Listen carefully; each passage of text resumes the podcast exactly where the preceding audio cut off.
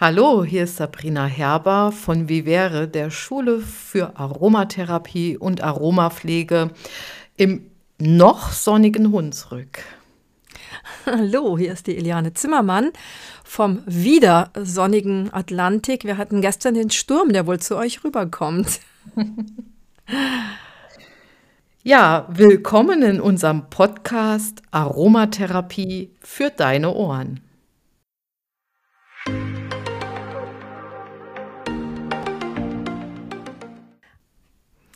Heute kannst du uns bei einem für uns sehr alltäglichen Thema über die Schulter hören. Aber wir merken an entsprechenden Fragen, dass es dazu noch viele, viele Unsicherheiten und eben Fragen gibt. Und gerne wollen wir das mal in einem mehrteiligen Podcast ein bisschen durchleuchten. Und zwar geht es um die Hydrolate. Und da habe ich so eine witzige Erfahrung gemacht. Wir wollen mal kurz darüber sprechen, wie wir dazu gekommen sind. Und äh, ich wurde immer ungläubig angeguckt, wenn ich in meinen vielen Hydrolate-Kursen erzählt habe, dass das Wort Rosenhydrolat das allererste Wort meines jüngsten Sohnes war. Und das ist so eine, so eine wirklich so eine witzige Begebenheit. Ich glaube, ich habe es sogar mal kurz erzählt, dass er neigte dazu, äh, einen wunden Popo zu haben, als er noch ein Windelbaby war. Und aber oft so, dass ich es jetzt nicht unbedingt gesehen habe. Also es muss schon quasi vorm Rotwerden wehgetan haben, vor allem wenn ich vielleicht ein bisschen energisch abgewischt habe. Und er hat sich dann immer so ins, ins Hohlkreuz, ähm, in so, in so eine Art Brücke begeben und hat dann manchmal so ein Zischgeräusch gemacht, so. Und irgendwann habe ich dann geschnallt, äh, irgendwie tut das wohl weh und bin dann auf die Idee gekommen, ich benutze mal mein einziges Hydrolat. Damals war das mein einziges Hydrolat, nämlich das Rosenhydrolat. Und weil das ja mit Raumtemperatur 20 Grad oder so kühl auf einem warmen Windelpopo ist, hm, habe ich dann immer so ein Geräusch gemacht, wenn ich ihm erklärt habe, wir benutzen jetzt was ganz, ganz Feines und habe dann so pft, pft gemacht und dann erst gesprüht. Und irgendwann als ich wohl wieder zu energisch abgeputzt habe, da hat er dann selber so ganz mühsam, merkte ich richtig, so gemacht. Ja, und somit war dann Rosenhydrolat sein aller, aller, allererstes Wort. Wie bist du denn dazu gekommen, Sabrina?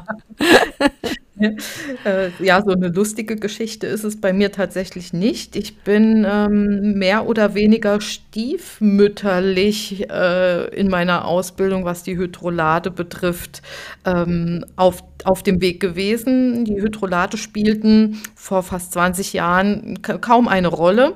Viele Firmen, größere deutschsprachige Firmen, haben auch die Hydrolate ähm, wieder mehr oder weniger aus ihrem Programm rausgenommen. Zumindest haben sie sie ähm, ja, gekürzt. Also es gab dann nur noch zwei oder drei Hydrolate, weil das hat sich eben nicht gelohnt. Es nimmt viel Lagerplatz weg. Es braucht, äh, es braucht vor allen Dingen auch was, wir werden noch, noch über die Hygiene sprechen, es braucht eben auch die entsprechenden hygienischen Bedingungen und da musste eben am Ende viel weggeschüttet werden, weil viele Menschen die Hydrolate schlicht und ergreifend gar nicht kannten. Hm, für mich war das ein äh, Erlebnis, ähm, da, wo ich dann darauf aufmerksam wurde, wie wichtig mir die Hydrolate sind, als das Melissenhydrolat plötzlich nicht mehr im Programm war. Und ich aber in der Pflege dieses Hydrolat sehr schätzen gelernt habe bei mm, unseren alten Menschen mit Herpes zoster. Auf meine Anfrage hin, was mache ich denn nun, wenn ich einen Herpes zoster mm, ja, behandeln möchte, äh, beziehungsweise versorgen möchte, mm, und das Melissenhydrolat steht mir nicht mehr zur Verfügung. Ich war regelrecht so ein bisschen verzweifelt. Dann sagte ja. mir jemand, ja, dann nimm doch einfach ein destilliertes Wasser und gib mal zwei Tropfen Melissenöl rein und dann kannst du das benutzen.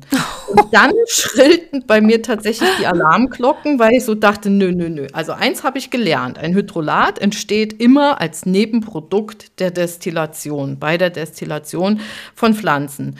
Also da fehlt dann wohl irgendetwas. Und im Grunde genommen bist du es, Eliane, die mich mit den Hydrolaten dann im Laufe der kommenden Jahre sehr, sehr vertraut gemacht hat. Und ich glaube, die Geschichte des, äh, der Hydrolate und des Bekanntwerdens, mh, die haben, die, die, ja, die umfasst uns beide dann wieder ein Stück, weil du hattest die Idee, jetzt endlich ein Buch über Hydrolate ja, herauszubringen. Was als mühsamster Pod, äh, mühsamster Blog Adventskalender entstanden ist, 24 Monographien über Hydrolate zusammenzustellen. Das war echt mühsam. Ich war da wirklich so die erste, die damit so ganz deutlich losgelegt habe im deutschsprachigen Bereich. Allerdings erfuhr ich dann während die dieser Kalender entstand, also im Dezember dieses damaligen Jahres, ich weiß schon gar nicht mehr, wann das war, äh, erfuhr ich dann, dass unsere Kollegin Ingrid Kleindienst auch gerade ein, ein Buch über Hydrolate am Schreiben ist. Und irgendwie hat, haben wir da wohl den gleichen Gedanken gehabt. Und äh, ja, irgendwie hat mich dann so der Ehrgeiz gepackt, es wäre ja schade, wenn das jetzt nur ein Blog, eine Blog-Serie ist. Man müsste das irgendwie richtig zum Buch machen. Und da kommst du dann wieder ins Spiel. Dann wurde das, zuerst sollte es ein Kindle-Buch werden. Ich hatte mir extra ein Kindle-Gerät dafür angeschafft, um mal zu gucken, wie liest es sich eigentlich auf so einem elektronischen Buch in Anführungsstrichen. Und irgendwie hat sich ja, hat sich das nicht so wirklich bewährt für ein Sachbuch. Für Romane absolut super. Ich bin immer noch begeisterte äh, Leserin mit so einem Gerätchen. Aber wenn man jetzt vorne und rückwärts und hin und her zu, äh, nachschlagen möchte, dann wäre mir sowohl ein duftes Handbuch als auch ein Kochbuch wäre mir irgendwie zu blöd auf dem, auf dem Kindle. Und dann entstand daraus eine PDF-Datei und die hast du dann in dem ersten rudimentären Shop ja. ähm, angeboten. Und dann waren wir mehr mit Technik und Hilfestellung und verlorene Passwörter suchen beschäftigt, als mit der eigentlichen Sache. Und dann kam das Buch. Genau, und später hast du dann tatsächlich ja einen Partner gefunden, ähm, den, den Thomas, der dann dir angeboten hat, das Buch dann in der Druckversion herauszubringen. Und ich finde, das war die klügste und beste Entscheidung, weil ich glaube, insbesondere in unserem Bereich der Aromatherapie ist es immer schön, ein Buch in den Händen zu halten und das nicht nur so ganz äh, einfach auf, auf dem PC als PDF. Ich finde, ähm, das hat auch was mit Ästhetik irgendwie zu tun. Und das hat ja auch wunderbar funktioniert. Es ist ja auch schon in der zweiten Auflage, dritten, jetzt, dritten, dritten also Auflage. Nachdruck. Mhm. Im Nachdruck, genau. Mhm. Eliane, ähm, wenn wir über die Hydrolate sprechen, spielt Wasser ja eine ganz große Rolle. Wir, Hydrolate ähm, sind ja oder werden ja häufig auch selbst bei den ganz bekannten Lieferanten als Pflanzenwasser angeboten, wobei wir immer die Verfechter sind, dass wir alle uns echt endlich mal für das wirklich richtige Wort Hydrolat entscheiden sollten. Ähm, aber was spielt denn, was spielt das Wasser für eine Rolle, beziehungsweise warum ist denn ein Hydrolat so viel wertvoller als einfach nur ein Quellwasser beispielsweise? Ja, das ist eben, das, das durchläuft ja fast einen ähm, alchemistischen Vorgang. Die Destillation ist schon noch etwas ganz Besonderes. Auf den ersten Blick sieht sie natürlich aus wie Kochen mit Wasserdampf aus. Ich kann ähnlich meine Kartoffeln zubereiten. Aber ähm, letztendlich ist da ganz viel Transformation spielt eine Rolle. Und durch diese Transformation der verschiedenen Aggregatzustände, also das Wasser wird erhitzt und wird dann zu Wasserdampf. Und dann muss es ganz schnell kondensiert werden. Also dieser Prozess der Kondensation des Wasserdampfes mit den flüchtigen und wasserlöslichen Bestandteilen einer Pflanze. Das ist wichtig, dass wir das bedenken. Ähm, diese Substanz, also dieser veränderte Wasserdampf, muss ganz, ganz schnell abgekühlt werden. Manche Hersteller arbeiten sogar mit eisigen, kalten, nassen Decken und Waschlappen und Eiswürfeln und so weiter, um diesen Wasserdampf so schnell wie möglich abzukühlen, also zu kondensieren. Und diese Transformation ist insofern spannend und auch so wertvoll für die Haut, weil der pH-Wert 7 vom Wasser, so sollte idealerweise das Wasser sein, nämlich neutral, ist eigentlich schlecht für die Haut. Unsere Haut hat ja bekanntlich 5,5, 5,6 als pH-Wert und gerade wenn die Haut gestört ist, was heutzutage so wahnsinnig häufig ist, schon bei kleinsten Kindern und erst recht bei sehr alten Menschen, ist die Haut einfach minder versorgt, weil die Menschheit, die isst ja kaum noch gesunde Fette und dann fehlen die Grundbausteine. Der Haut, dann ist die nervös und gereizt und reagiert auf alle möglichen Sachen, in Anführungsstrichen, stinkbeleidigt. Und wenn wir dann mit einem sauren Hydrolat kommen, die Hydrolate haben dann oft 5,5 wie die Haut oder 4,5, manche haben sogar unter 4, eines hat sogar 3, noch was. Mhm diese leichte Säure, das sind feine organische Säuren in winzigen Mengen, die sind perfekt für die Haut. Und das ist der riesige Unterschied zur Anwendung, was weiß ich, Reinigung oder auch zum Gesichtswasser, was mit Wasser gemacht wird. Und ebenso dieses merkwürdige Pseudohydrolat aus ätherischem Öl plus destilliertem Wasser. Das hat dann den pH-Wert 7, nehme ich an, von, vom Wasser halt. Eliane, kann man vielleicht in drei oder vier Punkten ganz klar sagen, was ist die Definition eines Hydrolates? Ja, da gibt es natürlich verschiedene Definitionen, aber ich denke, es ist ein, ein, ein flüssiges, wässriges Produkt, also anders als die lipophilen, fettartigen, fettliebenden ätherischen Öle ist es äh, wässrig und wasserliebend, also hydrophil.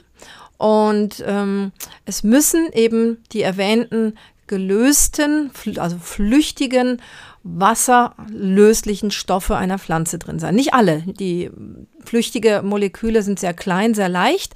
Hm, beispielsweise Gerbstoffe im Hamamelis. Die schweren Gerbstoffe sind nicht enthalten. Also es gibt so ähnliche Stoffe wie Gerbstoffe, die in kleinen Mengen enthalten sind, aber die klassischen Gerbstoffe sind zum Beispiel nicht drin und auch keine äh, Vitamine oder wenn dann nur wirklich Mikrohauch von Vitaminresten, aber es sind keine vitaminhaltigen ähm, Produkte. Mhm. Und ähm, kann man auch noch mal ganz klar sagen, ein Hydrolat ist immer das Nebenprodukt der Destillation und wir können anders keine Hydrolate herstellen. Ja, da ist dann noch die große philosophische Frage, was ist Nebenprodukt oder wer gewinnt seine Hydrolate als Hauptprodukt?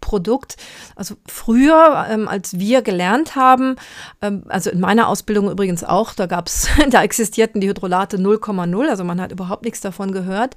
Ich kannte halt aus anderen Gründen zumindest das Rosenhydrolat lange, lange, lange Jahre, also zehn Jahre mindestens habe ich mich viel mit dem Rosenhydrolat beschäftigt. Schon allein, weil ich mit dem Professor Wabner gut befreundet war, der Rosen Rosenhydrolat aus Bulgarien importiert hat und von dem hatte ich immer dieses wunderbare Rosenhydrolat. Mm, also wir wir, wir, haben früher eigentlich die in Anführungsstrichen Abfälle der ätherisch Ölherstellung mhm. bekommen. Und jetzt kriegt man schon vereinzelt Hydrolate, die nur um des Hydrolates willen destilliert worden sind. Das heißt, ähm, manche Mini-Anbieter, die destillieren nur oder vorwiegend, um dieses Pflanzenwasser, um dieses Hydrolat zu gewinnen. Ähm, die schöpfen allenfalls, wenn mal zufällig ätherisches Öl drauf ist, ähm, dann ein bisschen was ab. Aber in der Großindustrie wird eben möglichst alles vom ätherischen Öl abgeschöpft und darum enthalten diese sekundären Hydrolate so gut wie kein ätherisches Öl mehr als Fettschicht und sind dementsprechend auch sehr keimanfällig. Wenn wir primäre Hydrolate selber machen oder eben entsprechende Kleinanbieter, die ein Kleindestillen selber machen und dann noch das ätherische Öl drauflassen, dann legt sich das wie so ein, ja, wie so eine Klarsichtfolie, wie die Fettaugen auf der Suppe, legt sich das, der Hauch ätherisches Öl auf dieses wässrige Milieu und schützt dadurch erstens dass die Luft nicht angreift, der Sauerstoff nicht angreift. Und zweitens sind eben in den meisten dieser Spuren von ätherischem Öl auch noch antimikrobielle Inhaltsstoffe drin, sodass ein zweiter Schutz entsteht. Mhm. Eliane, was mich immer so fasziniert hat, da muss ich heute ganz oft dran denken, ist, als du, als wir so äh, ja in unserer Kennenlernzeit waren, kamst du hin und wieder auch zu mir in meine Schule und hast äh, verschiedene Themen unterrichtet und unter anderem auch das Thema Hydrolate. Mittlerweile machen wir das ja auch zum Teil zusammen oder jeder für sich alleine noch. Aber da ist mir ein Satz total gut hängen geblieben und das war der Satz, eigentlich ist die Aromatherapie-Ausbildung zu beginnen mit, der, mit dem Wissen über die Hydrolate. Und das ist bei mir so hängen geblieben, weil die Hydrolate tatsächlich so ein tolles Produkt sind, mit dem man so gut wie keine Fehler eben machen kann. Vielleicht kannst du da auch noch mal zu dieser Aussage was, äh, was sagen. Ja, das ist, war eigentlich so meine Idee. Damals habe ich auch noch Kurse selber gegeben und da habe ich gedacht, meine Güte, wieso fangen wir eigentlich mit ätherischen Ölen an und müssen dann dauernd über Vorsicht und aufpassen und verdünnen und Prozent rechnen und so erzählen. Bei Hydrolaten kann man einfach loslegen. Hydrolate kann man einfach anwenden. Mm, man kann sie bei den empfindlichsten Wesen anwenden, also auch bei Tieren. Ich habe gerade letzte Woche einem ja, schwerstverletzten vom Auto überfahrenen Hund bzw. seiner weinenden Herrin, Frauchen, ähm, an Rosenhydrolat mitgegeben. Hab noch gar kein Feedback. Ähm, also die empfindlichsten Wesen schätzen tatsächlich Hydrolate. Gerade das Rosenhydrolat ist für jede Art von verwundeten Tier meistens sensationell. Und auch die kleinsten Wesen, die Babys und auch die empfindlichsten, zartesten Wesen, die, die ganz alten Menschen, vielleicht sogar die sterbenden Menschen, die kann man noch mit Hydrolaten äh, beglücken. Und das, das macht sie so, so reizvoll. Was jetzt weniger spannend für Anfänger ist, und das ist vielleicht auch der Grund, warum die so oft vernachlässigt werden und wurden, sie haben oft einen viel schwächeren Duft oder gar einen in Anführungsstrichen schlechten Duft im Vergleich zum Öl. Das ist im Fall vom Lavendel so, dass die Leute sind oft total entsetzt. Es mhm. riecht ja gar nicht nach Lavendel, ich will es umtauschen. Aber das ist nun mal so, weil durch diesen Prozess, durch diese Magie der Destillation, durch diese Transformation platzen äh, sogenannte Ester auseinander. Das sind in Anführungsstrichen zweiteilige Moleküle. Und die werden auseinandergerissen durch die Hitze und den Druck. Mm, die gehen auseinander. Und das ist eine Säure und ein Alkohol. So, so entstehen die Ester in der Pflanze. Und wir haben dann den Alkohol im ätherischen Öl und die Säure haben wir im Hydrolat. Das ist super toll, aber wir haben dann nicht den, diesen ja, bezaubernden Lavendelduft oder so gut wie gar nicht in einem, zumindest in einem sekundären Hydrolat nicht. Als wir selber Hyd äh, Lavendel destilliert mhm. haben, ich habe es auch ja auch schon mit unserer Schweizer Kollegin Sibyl Broggi oft destilliert, unsere äh, Lavendel-Hydrolate ähm, duften wundervoll nach Lavendel, ja. aber die, die sozusagen die Massenhydrolate so gut wie nie. Mhm. Ja, das stimmt. Vielleicht kann man auch noch mal ganz klar und deutlich machen, warum die Hydrolate so toll und pur anwendbar sind, weil sie eben ja von der Menge des äh, vorhandenen ätherischen Öls dem in der, in der Pflanze vorhandenen ätherischen Ölmenge entsprechen. Im ätherischen Stimmt. Öl haben wir ja sozusagen viele, viele Kilos, manchmal tonnenweise Pflanzenmaterial enthalten. Also wenn man überlegt, man braucht ungefähr fünf bis sieben Tonnen Rosenblütenblätter, um einen Liter ätherisches Öl zu gewinnen. Also man muss sich vorstellen, in einem Liter steckt die Power ja. von tonnenweise Pflanzenmaterial. Und im Hydrolat haben wir Spuren davon, nämlich genauso wie es in der Natur vorkommt. Also im Grunde genommen ist es optimal rückverdünnt, wenn man es so sagen möchte. Ja, also quasi ready to go. Ne? Das ist sofort ja, genau. ähm, so, wie es da ist. Gerade wenn man eine Flasche mit Sprühaufsatz hat, kann man wirklich sofort loslegen. Wir werden äh, in einem weiteren Teil über Haltbarkeitsprobleme mh, hm, sprechen. Die sind durchaus vorhanden. Das war auch letzte Woche oder diese Woche sogar eine der Fragen. Das wäre jetzt äh, zu lang. Aber noch kurz auf die ähm, die, die, das Material, in dem destilliert wird, weil das spielt quasi eine, eine Rolle für die Haltbarkeit. Das heißt, wenn wir selber destillieren, dann versuchen wir ähm, am ehesten mit Kupfer zu destillieren. Das heißt, dass die Kupferionen, die bei der Destillation entstehen, die gehen in das Produkt über und machen das haltbarer. Das heißt, unser Kupfer äh, ist quasi ein, ein Material, was sehr förderlich für die Haltbarkeit ist. Es ist mittlerweile sehr teuer. Aber wir machen ja auch die Schaudestillation mit dem Hydrolat hier aus Glas. Also unser Hydrolati ist ein ganz tolles kleines Gerätchen, ähm, kann man ja mittlerweile mit in der 2-Liter-Größe kaufen. Als wir unsere gekauft haben, da war es noch der Halbliter, der erlaubt war in Deutschland ohne Anmeldung beim Zoll. Mm, da kann man wirklich so für den Eigengebrauch eine schöne Menge machen und äh, die, die, man so quasi in zwei Monaten aufbrauchen kann. Wenn sie extrem gut gehandhabt werden und kühl und gleichmäßig gelagert werden, halten Hydrolat auf, Hydrolate auf alle Fälle zwei Monate. Also wir kommen dann nächstes Mal auch auf die optimalen hygienischen Bedingungen zu sprechen. Und was die Industrie macht, ist was Drittes. Und zwar, das ist Edelstahl. E, die, also die aller, aller, allermeisten Hydrolate werden in Edelstahldestillen ähm, hergestellt. Und da geht eben um, gehen auch keine Kupferionen in das Produkt rein. Bei unserem Hydrolati machen wir quasi Fake, eine Fake-Kupferdestillation.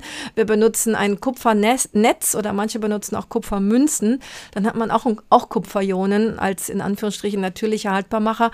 Das passiert eben bei den kommerziellen Produkten überhaupt nicht. Und deswegen sind kommerzielle Produkte unter Umständen wirklich nur sehr, sehr kurz haltbar. Also ich hatte es mal, dass ein Rosenhydrolat in weniger als drei Wochen sichtbar schimmelig war. Also das will echt was heißen, wenn man es dann schon gesehen hat.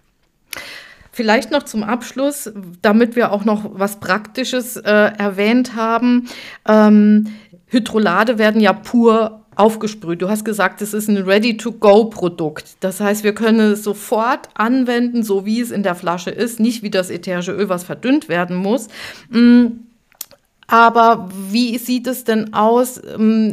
Wir haben auch schon oft darüber gesprochen, Hydrolate sind im Grunde genommen ja so ein Zwischending zwischen einem hervorragend tollen Biotee und dem ätherischen Öl. Das heißt, wir könnten die doch auch innerlich anwenden. Und das tun wir ja auch häufig, wir zwei persönlich, und wir ja. sprechen ja auch hin und wieder Empfehlungen aus. Ja, das finde ich eben auch so praktisch. Da, da werden wir eben auch ähm, nächstes Mal drauf kommen, auf einzelne, ja, in Anführungsstrichen teilweise Wunderwirkungen. So ein Sprüher von einem Hydrolat auf die Zunge und die Befindlichkeit ist anders. Oder, oder ein kleines bisschen, ein Esslöffel oder so auf einen halben Liter oder so Wasser über den Tag verteilt, kann einen riesen Unterschied für die Bauchbefindlichkeit machen.